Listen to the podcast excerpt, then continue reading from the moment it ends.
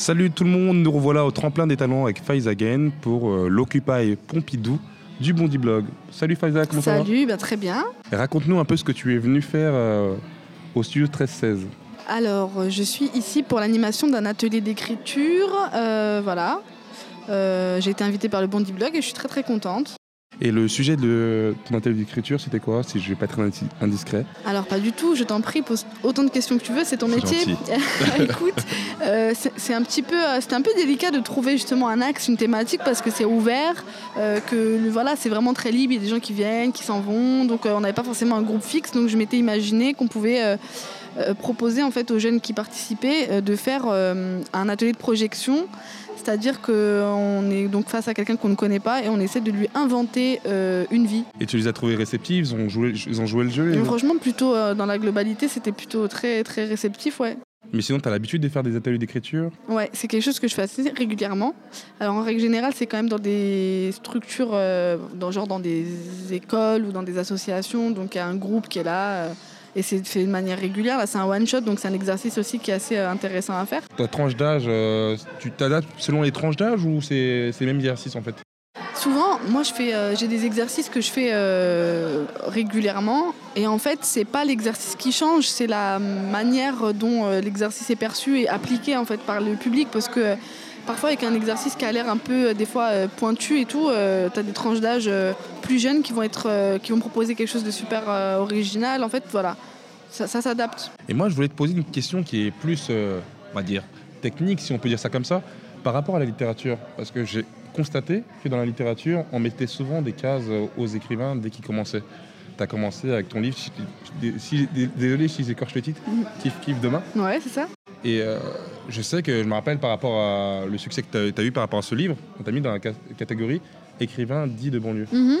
Et cette étiquette, aujourd'hui tu l'as pas, mais est-ce que tu en as souffert de...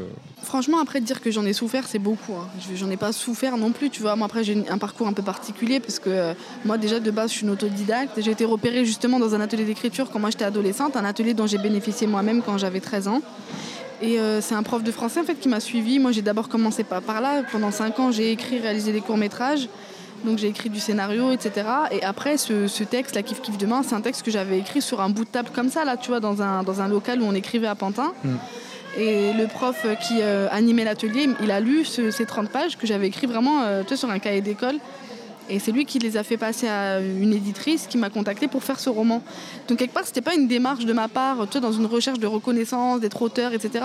Ça s'est fait vraiment, euh, je vais dire, facilement. Et donc, euh, je, je réalisais pas trop, euh, tu vois, j'avais pas de problème avec ça au début parce que je comprenais même pas ce qui m'arrivait. J'avais 19 ans quand j'ai publié Kiff Demain, ça a été un succès très très rapide et, un grand truc. Donc euh, c'est après que j'ai commencé à me rendre compte euh, avec le recul en fait de l'impact et surtout de l'image, de la perception des gens.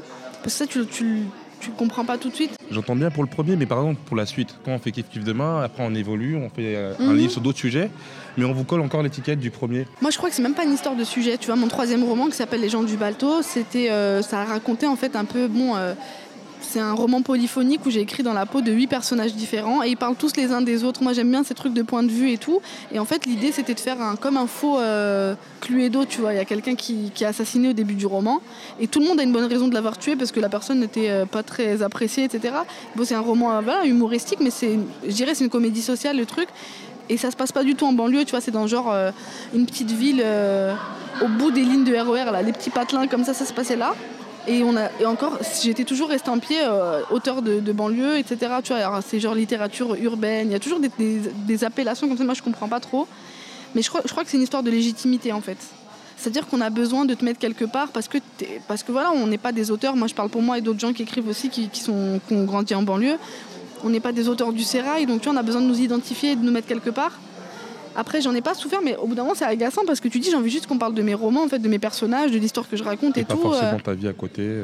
c'est surtout quand on te pose des questions sur, euh, tu vois, des trucs politiques, euh, je sais pas, qu'on te demande d'expliquer euh, les phénomènes d'immigration et tout, mais c'est pas ton travail. Tu vois, je suis pas sociologue, en fait, je suis romancière, donc moi je trouve ça toujours bizarre d'attribuer à des auteurs de fiction, tu vois, peut-être un- une aura particulière pour expliquer la réalité, tu vois.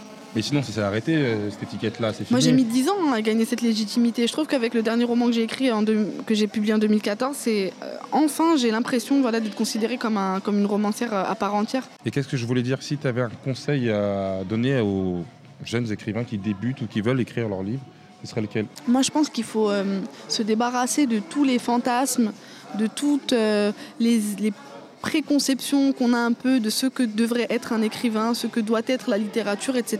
Et ça enlève, en fait. euh, voilà, pour moi, c'est un truc euh, en France, il y a une sorte de culte, tu vois, de l'écrivain et tout, qui fait qu'en fait, tu te dis, bah, c'est pas pour moi. Et du coup, on s'empêche soi-même, tu vois, nous-mêmes, on s'auto-empêche quoi, de, de faire des choses. Et je trouve que pour écrire, il faut euh, juste écrire, quoi, tu vois. Et il n'y a pas forcément à correspondre à, des critères de ce, ce qu'est un écrivain, ce que devrait être un écrivain. Et justement, dans la même euh, lignée, si tu as euh, renvoyé ton manuscrit comme un, écrivain lambda, tu penses que ça a été le, même résultat? Si tu as renvoyé ton manuscrit, par exemple, aux maisons d'édition, comme font tous euh, les jeunes qui débutent qu'il y a une chose dont je suis sûre et certaine, c'est que je l'aurais jamais fait cette démarche. Parce qu'elle était trop loin de moi, de mon environnement, etc. Je savais même pas comment on faisait, tu vois, moi, pour être publié. Donc, euh, j'allais dire, c'est des parcours avec des, réussites accidentelles. Souvent, moi, je dis c'est une réussite ac- accidentelle, même si je crois pas aux accidents. Je crois qu'il y a le destin qui, voilà, pour moi, c'est ce en quoi je crois en tout cas. Mais je sais que c'est une démarche que j'aurais pas faite. Parce qu'il faut quand même être au courant de comment ça se passe, tu vois, et tout le monde ne sait pas euh, comment on fait. Et, encore une fois, euh, je suis mauvaise pour réécrire l'histoire après. Avec le recul, c'est toujours compliqué de réécrire euh, l'histoire, mais en tout cas, voilà, je sais que malheureusement, c'est une démarche qui n'aurait pas été familière pour moi. Et ça veut dire beaucoup. Ça veut dire que dans certaines parties de la société, il y a des gens qui n'ont pas accès aussi à certaines choses. Mais est-ce qu'on peut comprendre les, les- jeunes écri- écrivains en devenir qui trouvent ce milieu comme le cinéma, qui le trouvent fermé en fait Bien sûr qu'on peut comprendre, mais il n'y a pas que les jeunes, hein. il y a des écrivains qui ne font pas partie justement de cette élite, euh, qui ont aucune. euh, Enfin, qui sont loin de, ce milieu, qui, ont ce ressenti-là, parce que malheureusement, euh, voilà, la littérature française, c'est vraiment c'est fermé. hein. c'est pas. après, il y a des gens encore qui. Il y a des belles histoires, tu vois. Il y a des gens qui sortent de nulle part, qu'on découvre, il y a encore des histoires comme ça, des pépites qu'on trouve et tout. Mais moi, je trouve que c'est un milieu vraiment euh, difficile, euh, qui, enfin, auquel il est difficile d'accéder. J'avais une question par rapport à la technique parce que euh, on préconise dans la littérature, certains lecteurs aiment bien l'originalité. Mhm. Mais quand on fait trop d'originalité dans la langue française, certains, comme ils sont chauvins avec la langue française, pas touchent euh, à la langue française. J'explique le cas avec euh, un auteur qui avait réécrit Molière en langage argot. Qu'est-ce que t'en penses? Que faut, faut pas y toucher ou il a eu raison de prendre ce risque? Moi, je trouve que quand on s'approprie euh, la langue, euh, si on le fait avec talent, avec une vision et tout, moi, j'ai aucun problème avec ça. Après, je dis toujours quand je parle, parce que je, considère aussi qu'il y a une certaine responsabilité euh, quand tu écris, que tu es publié, que tu voilà, es, écouté. Quand je rencontre des, collégiens, par exemple, je leur dis pas on peut s'amuser avec la langue et faire n'importe quoi et tout. Je dis que il faut avoir quand même une connaissance de la langue académique, que c'est important de comprendre, euh, tu vois, les mécanismes, de, de voilà, d'avoir, euh, voilà, de maîtriser, d'avoir une maîtrise. Et après, quand on a la maîtrise, on peut s'amuser. Et je leur donne souvent l'exemple de Picasso, qui a fait, tu vois, euh, une école d'art classique et qui a appris le dessin d'une manière classique et académique avant de, de trouver son, sa voix, en fait, de trouver son style, tu vois. Donc je pense que il faut quand même garder, euh, voilà, avoir une- un minimum de maîtrise pour pouvoir s'amuser. De toute façon, si on n'a pas la maîtrise, c'est difficile de s'amuser avec la langue, tu vois. Parce que tu peux pas exploiter toutes les possibilités que- qu'elle offre. Et on a une langue riche. Euh, ton dernier livre, c'était les. les... Attends, je vais pas me tromper. hein, tu- tu me- Euh, les hommes ne pleurent pas. Un homme, ça ne pleure pas. Un homme, ça ne pleure pas. À un déterminant près. Voilà. Et euh, quels sont tes futurs projets? Alors en ce moment, je suis en train de travailler sur mon prochain roman. Oui. Je te donne le scoop. Donc voilà. Je ne peux pas encore dire de quoi ça va, de quoi il est question parce que je suis vraiment euh, au tout début et c'est encore compliqué pour moi parce que moi, tu sais, j'écris d'une manière très instinctive. Donc en fait, je me lance. Donc j'ai pas un sujet sur lequel j'écris. Je suis vraiment, je me laisse guider par les personnages. Donc pour l'instant, je suis en plein dedans. Et sinon, euh, je travaille euh, actuellement sur l'écriture d'un scénario de long métrage. Qu'on j'espère euh, pourra voir ça dans les écrans. Un jour, on croise les doigts, les, les deux, même les orteils. Voilà.